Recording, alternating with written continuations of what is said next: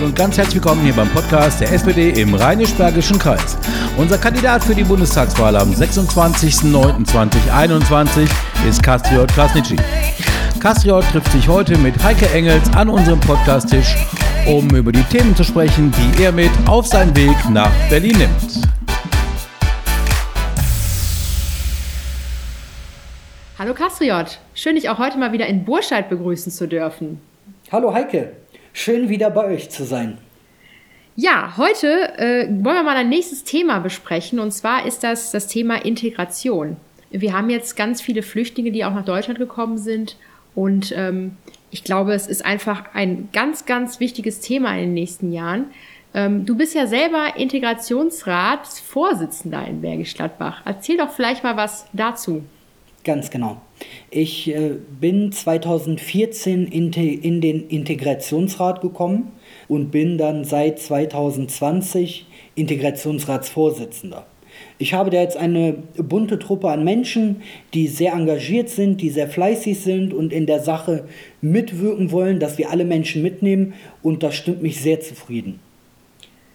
Jetzt war es ja vor ein paar Jahren noch so, dass die CDU im Landtag äh, hier bei uns die Integrationsräte abschaffen wollten. Was hast du denn damals darüber gedacht? Ja, nur weil man einen Integrationsrat plötzlich abschafft, schafft man ja nicht die Notwendigkeit ab, Menschen mitzunehmen. Und es gibt viele Menschen in diesem Land, die einfach abgehängt sind.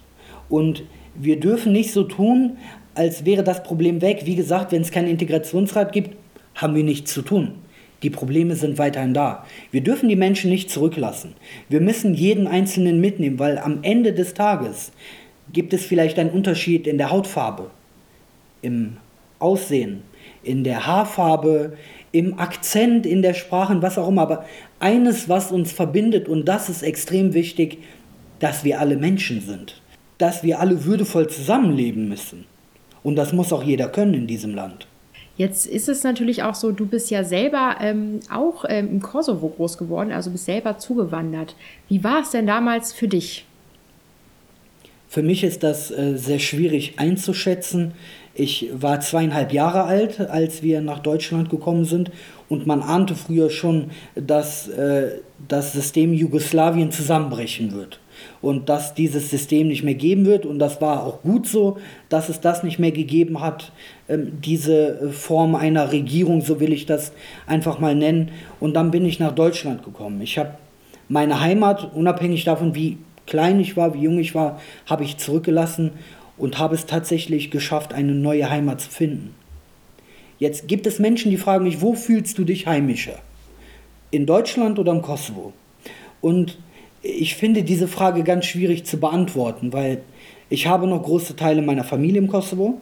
Ich lebe aber richtig gerne in Deutschland und richtig gerne im Rheinisch-Bergischen Kreis. Nach Anfangsschwierigkeiten mit dem Aufenthaltsstatus, dass wir überbleiben dürfen in Deutschland, haben wir uns sehr gut eingelebt. Ich bin zur Schule gegangen, habe die Ausbildung gemacht, studiere neben der Arbeit noch und kann mich einbringen in diesem Land. Und das ist wunderbar gut und du hast es eben angesprochen. Es gibt eben Parteien und es gibt Menschen, die wollen diese Möglichkeiten einschränken. Das dürfen wir nicht zulassen, das werden wir nicht zulassen. Das ist ein sehr wichtiger Punkt, da stehe ich absolut voll hinter dir und ich glaube, das ist ganz, ganz wichtig in der aktuellen Zeit. Aber es ist ja auf jeden Fall super interessant, was du erzählst. Ähm, weißt du denn zum Beispiel jetzt von deinen Eltern, wie es damals auch war, äh, sage ich mal, als sie nach Deutschland gekommen sind? Ähm, ja, wie sie angenommen worden sind, auch in Deutschland? Ist es, ist es, ist es schwierig gewesen? Es ist sehr schwierig gewesen, weil wenn du als erwachsener Mensch, ich kann mir das zum Glück nicht vorstellen, ich kann es nachempfinden, aber nicht richtig vorstellen, wenn du als erwachsener Mensch deine Heimat zurücklässt. Du hast Familie, dein ganzes Leben dreht sich ja in diesem Land und dein Lebensmittelpunkt ist da. Und das lässt du von heute auf morgen zurück, nicht freiwillig, nicht gerne, sondern weil du musst. Meine Eltern wollten ja auch keinem zur Last fallen. Und dann kommst du in ein neues Land, du sprichst die Sprache nicht, du kommst in ein Asylbewerberheim und ich wünsche keinem Menschen, dass die Zustände von Asylbewerberheim weiterhin so bleiben. Dann bist du erstmal geschockt. Wir sind in dieses Land gekommen in der Hoffnung, den Krieg, das Leid das Elend zurückzulassen. Wir sind nicht hier hingekommen und das machen ganz viele andere Menschen heute auch noch so. Die tun das nicht, um, um Deutschland zu überrennen oder auszunehmen. Das tun diese Menschen nicht. Diese Menschen tun das, weil die ihre Heimat verlassen müssen. Deren Länder sind auch teilweise schön gewesen, wenn es den Krieg nicht gegeben hätte. Und das müssen wir, glaube ich, begreifen. Diese Schwierigkeit, in ein neues Land zu kommen, angeschlossen zu werden. Und da können wir die Rahmenbedingungen für schaffen. Und vielleicht sogar mehr als das. Sprachangebote. Ganz, ganz einfache Sprachangebote. Dass das ruckzuck geht, dass Asylverfahren beschleunigt werden. Wenn du nach Deutschland kommst und erstmal ewig lange auf dein Asylverfahren warten musst, kannst keinen Deutschkurs machen. Du kriegst keine Arbeitserlaubnis, obwohl du vielleicht eine abgeschlossene Schulausbildung hast. Ja, wie willst du dich denn einbringen? Bei uns damals im Asylbewerberheim, ich erinnere mich noch dran als Kind, das war ein Riesenhof. Da waren zwei Häuser, 109a und b, und da der Hof, ich weiß nicht, so groß wie ein Fußballfeld. Und ringsrum war ein Parkplatz, dann war rechts ein Baumarkt und ganz vor, es waren keine Häuser da. Wir sind nicht mit Menschen in Kontakt getreten. Es konnte ja auch keiner von außen zu uns in Kontakt treten. Wie willst du dich integrieren, wenn du die Möglichkeit nicht bekommst? Und es gibt viele Menschen, die dafür arbeiten, dafür kämpfen jeden Tag, dass wir Integration leben. Aber ich glaube, wir können noch einen Ticken mehr tun. Ja, da sagst du auf jeden Fall was. Und ich glaube, wenn man die aktuellen äh, Bilder momentan äh, einfach in den Nachrichten sieht, das betrifft uns, glaube ich, alle. Ähm, ich glaube, ähm, wir müssen einfach auch den Menschen zeigen, es geht hier wirklich um Menschen und um Schicksale. Deswegen danke, dass du da auch was von dir auch erzählt hast. Ähm, was wäre denn jetzt so dein Ansatz, äh, wo wir auch in der Flüchtlingskrise weiterkommen können, auch vielleicht in Europa helfen können aus Deutschland? Erst einmal können wir versuchen, Krieg zu beenden. Das Thema Waffenlieferung ins Ausland. Klar ist die Waffenindustrie auch ein Arbeitgeber. Die Frage ist, kann man das nicht irgendwie anders lösen, indem man diese Arbeitsplätze anders verlagert? Ich glaube, dass Waffenlieferungen ein Grund dafür sind, mit ein Grund, neben verrückten Despoten und anderen Brandherden, dass es Flucht überhaupt gibt.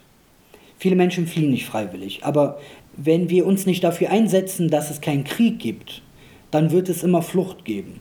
Und das müssen wir verhindern. Wie können wir jetzt aktuell den Menschen auch vor Ort helfen? Erstmal müssen wir sicherstellen, dass wir die Menschen aus diesen unwürdigen Lebensbedingungen rausholen.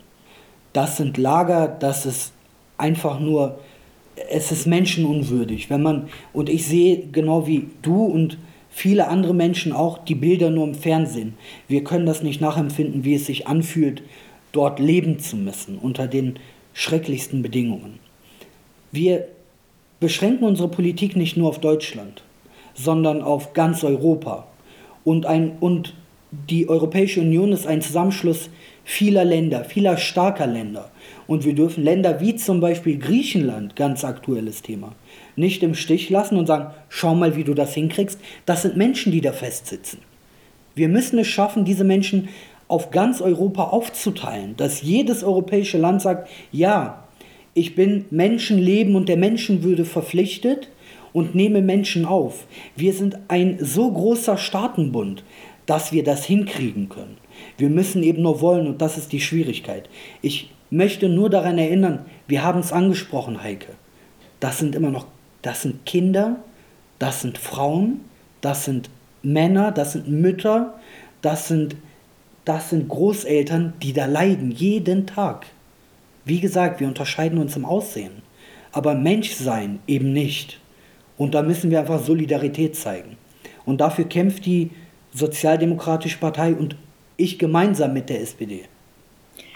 Vielen Dank, Kastriot. Du hast es am Ende auch nochmal, finde ich, gut rausgestellt. Und ähm, ich glaube, es ist, wir haben es gerade nochmal von dir gehört, es ist einfach ein mega wichtiges Thema. Du hast ganz viel vor. Vielen Dank dafür. Und ich freue mich schon auf das nächste Thema mit dir. Danke dir, Heike. Bis zum nächsten Mal.